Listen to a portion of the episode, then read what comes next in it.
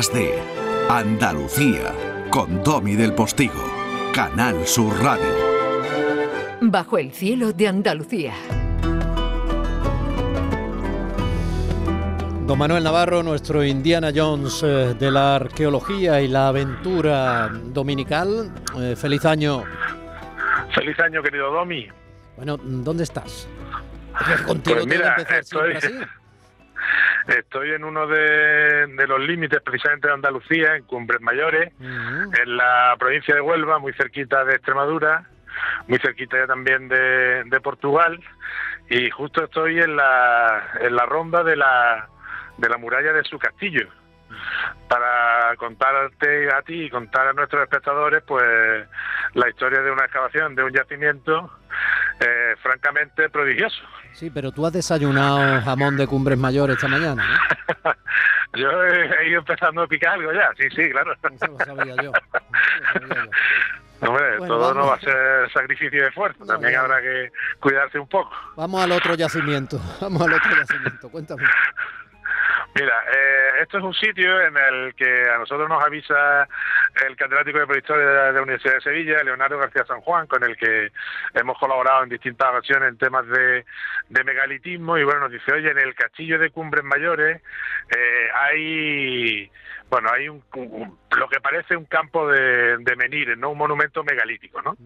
Dentro del castillo. Esto es un castillo de una dimensión bastante considerable. Es un castillo de la época de la Reconquista, un castillo del siglo XIII. Eh, en esta zona además eh, funcionaron mucho los templarios, que sabes que es una orden muy conocida, que también hemos tratado en distintas ocasiones.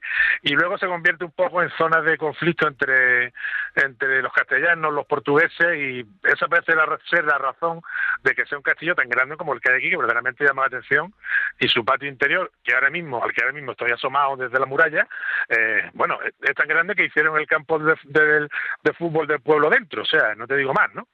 Con lo cual estamos ante un monumento que de por sí eh, ya es, bastante llamativo. Eh, y existía la tradición desde hace unos cuantos años que en la, en la en el suelo del castillo existían unas columnas, ¿no?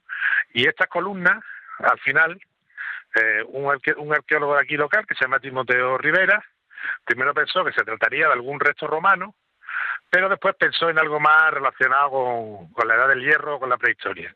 Y efectivamente empezaron a sondear y vieron pues que había menires, pero no un menir ni dos menires. Estamos hablando de que al día de hoy se han excavado aproximadamente 40 menires. Claro, de hecho la promoción turística de la zona dice al castillo Sancho IV el Bravo hay que venir. hay que venir, efectivamente, claro. Pues efectivamente hay que venir porque está, eh, te digo, el patio que ahora mismo estoy asomado a la, a la barandilla, hay que venir y, realmente el sitio es espectacular. Además está muy verde y se ven los menires que han podido ya excavar y que han colocado de pie en el sitio, en su alveolo correspondiente, digamos, el alveolo del hueco eh, donde estaba clavado el menir en la tierra y, se han ido levantando pues para ver la alineación eh, que podían tener si existiera un tipo de alineación de estos menires, ¿no? Bueno, y digo yo, eh, ah, cuando, cuando en 1200 y pico se construye esa fortaleza castillo, eh, aparte de, de, aprovechar el sitio, que evidentemente es un sitio alto, ¿no? Desde el que se divisa un poco todo el se hizo. Es un, sitio que es el. Te pregunto, no sé. Bueno, eso es una pregunta que a mí me gustaría, de la cual a mí me gustaría tener la respuesta. Es decir, el castillo y el. Aunque hay poca estratigrafía y poco sedimento, pero se sabe que está ocupado desde la desde la prehistoria en zonas cercanas con toda probabilidad de hecho, en Fuente de León, que está muy cerquita de aquí, que además donde hemos dormido, hace, hay restos de neandertales que se están excavando en una cueva. Es decir, esto es un sitio que está poblado desde, desde la prehistoria. Geográficamente estamos entre... Esto es la divisoria exacta de las cuencas del río Guadalquivir y del río Guadiana.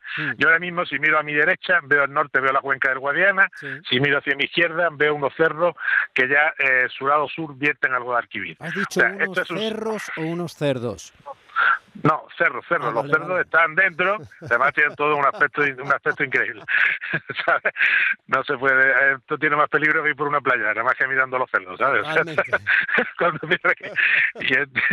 y, entonces, eh, claro, esto es una posición eh, estratégica. Además, geológicamente es un sitio muy llamativo, porque ahora sí que tengo literalmente debajo de, mi, de mis pies una formación geológica que se conoce como pillows, almohadas, eh, y eso es una formación volcánica, pero es una formación volcánica que se ha hecho debajo del mar.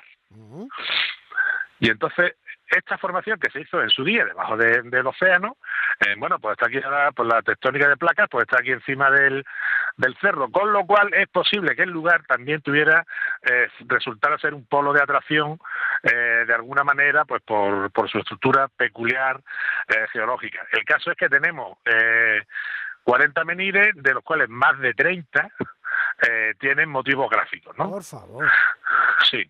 Pero, sí, sí, están, grabados. Pero vamos, ¿eso cuándo se ha conocido?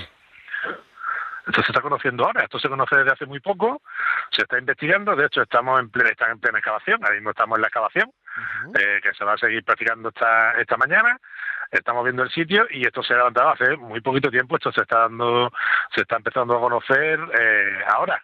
Aquí se conocía en la proximidad, cerca de Aracena, eh, un campo también probablemente de menires, eh, y luego ya en Portugal sí que relativamente cerca hay algún sitio como Almendres, que también conocemos, en el que hemos podido visitar, en el que son campos de menires, con lo cual esto tiene eh, una potencia visual, es decir, ahora mismo el alineamiento le está empezando a dar el sol a los menires que están eh, justo en el lado del norte, les viene el, sol de frente y justo debajo de la muralla, que está extraordinariamente conservada y restaurada, es un espectáculo realmente digno de, digno de ver, ¿no?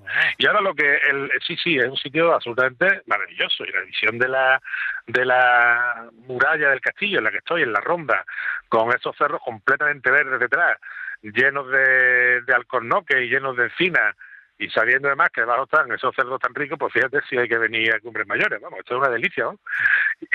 Y ahora fuera de broma, lo que sí hay que determinar, y es el gran trabajo que tienen los arqueólogos, es eh, el origen de, esto, de este monumento megalítico, eh, su datación porque todavía no han aparecido demasiados restos materiales más allá de las grandes piedras y entonces eh, sobre todo no han aparecido materiales orgánicos, por eso se está excavando y entonces ahora hay que determinar si estos megalitos son unos megalitos del neolítico o del calcolítico de la edad del cobre, que es la tinta que tienen un poco del cobre, del bronce o neolítico, o quizás puedan ser del hierro incluso posteriores, porque en algunas zonas de la península, incluso hasta la Edad Media, se han mm, mantenido piedras hincadas y se les ha dado eh, un sentido eh, ceremonial. Con lo cual, bueno, ahora hay que determinar el alineamiento del, del monumento completo, ver la cantidad absoluta que hay de, piedras, ver eso grabado, ver iconográficamente con qué periodo se puede corresponder y, bueno, desde ahí a que aparezca en la prensa que tenemos un carnac español y este tipo de cosas, pues no creas que falta mucho, ¿no? Sí, yo te, yo te, iba a preguntar cuántas piedras, cuántos megalitos hay en Stonehenge, por ejemplo, ¿no? Que, que, desde niños estamos acostumbrados a verlos.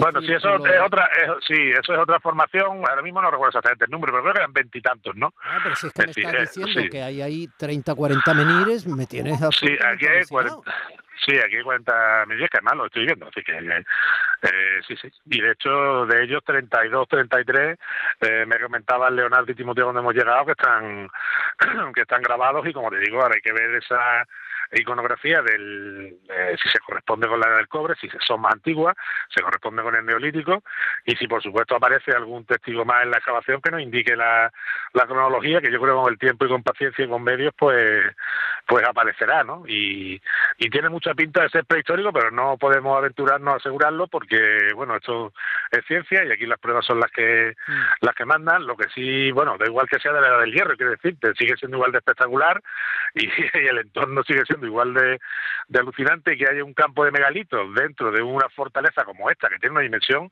muy grande. Yo conozco algunos castillos grandes del norte, incluso Gormaz, que probablemente sea, el, según dicen, el más grande de Europa, y este patio de este castillo es, es colosal, ¿eh? realmente. Y probablemente lo sea porque aquí viene una cañada soriana, aquí esto es una zona de tránsito de ganado, y probablemente fuera porque además de servir de campamento defensivo, sirviera también bueno, pues como, como establo de, de ganadería, ¿no? En determinados momentos, ¿no? Para proteger a los ganados, ¿no? Sí. Esa es una de las hipótesis que, que se manejan, ¿no? Porque realmente, claro, tiene una dimensión de ser un castillo de una gran ciudad. Bueno, ten en cuenta que está en Huelva, ¿eh? O sea que a lo mejor, y Huelva, y Huelva es la decana del fútbol español, entonces a lo mejor era para jugar fútbol. Oye, antropológicamente te digo que tiene muchísimo interés que se hiciera el campo de fútbol dentro del, del recinto del castillo, o sea, imagínate, ¿no? es, maravilloso. para los aficionados es, maravilloso, para los aficionados. No, yo les decía, les decía con el chiste fácil que querían que fuera un feudo inexpugnable, claro, ¿no? claro, claro, Y, tener a, Bencematix, pero... claro, claro, Bencematix por aquí No, no, pero oye, es totalmente maravilloso el, el sitio y ahora tienen un reto de más adelante eh, bueno, un reto muy importante y porque, bueno, pues documentar todo esto, darle un contexto histórico y luego hacerlo sostenible. Esto es un sitio, eh, ya te estoy diciendo, desde que hemos empezado la conexión. Eh, son unas vistas totalmente alucinantes, es un sitio sanísimo, un ambiente, un medio ambiente maravilloso, una de esas extraordinarias, bueno, pues que hace una temperatura, yo estoy en manga de camisa aquí ahora mismo, ¿eh? No, los más frioleros andan por ahí con una chaquetilla, pero ni siquiera hace mucho frío tampoco, ¿eh? O sea que aquí se está, se está bastante bien. De hecho, estamos también por la zona, que eso ya te lo contaré la semana que viene, eh, porque estamos documentando también un personaje que es Benito Arias Montano, que no se quería mover de esta zona porque la consideraba de, de la peña de, de Alajas, ¿no? De la cena, que porque la consideraba el paraíso en la tierra, ¿no? Por su, precisamente por su templanza climática y por su, su abundancia de agua, ¿no? Y probablemente el agua, como te decía, este es el, el, el, parte ríos, el de las dos de las dos cuencas, tenga mucho que ver en, el, en la ubicación del, del megalito y por supuesto también en la ubicación del, de este castillo, eh, como te digo, maravilloso, que además ahora tiene también, bueno, ahora hace mucho, tiene el campanario de la iglesia detrás de una de sus torres eh, que componen una imagen verdaderamente bucólica, que no encuentro una expresión más apropiada, la verdad, sí, porque es completamente bucólico ahora mismo el paisaje. No, pero lo expresa muy bien y además se te ve, se te nota, se te siente, ¿no? Que ya sabes que yo tengo esa fijación con que la radio es para sentirla, ¿no? E, ese, ese, esa, esa, polisemia que tiene el verbo sentir, que también significa escuchar, ¿no? que a mí me gusta mucho utilizarla. No, se te nota absolutamente arrobado por lo que estás viviendo y por el paisaje que te circunda. Yo no te quiero decir nada, pero eh, no te tienes que traer jamón, quiero decir, no te no hace falta, no no quiero no vamos, a hacer un ejercicio de ah, no, no hace falta, no hace falta. Yo nomás que te digo que hemos al vacío recién cortado, te quiero decir. No, pero no, chiquito. Hemos, hemos venido furgoneta, o sea, no te digo otra cosa. algo cae, algo cae. Feliz año, amigo. Igualmente, un abrazo fuerte a todos. Días de Andalucía con Domi del Postigo, Canal Sur Radio.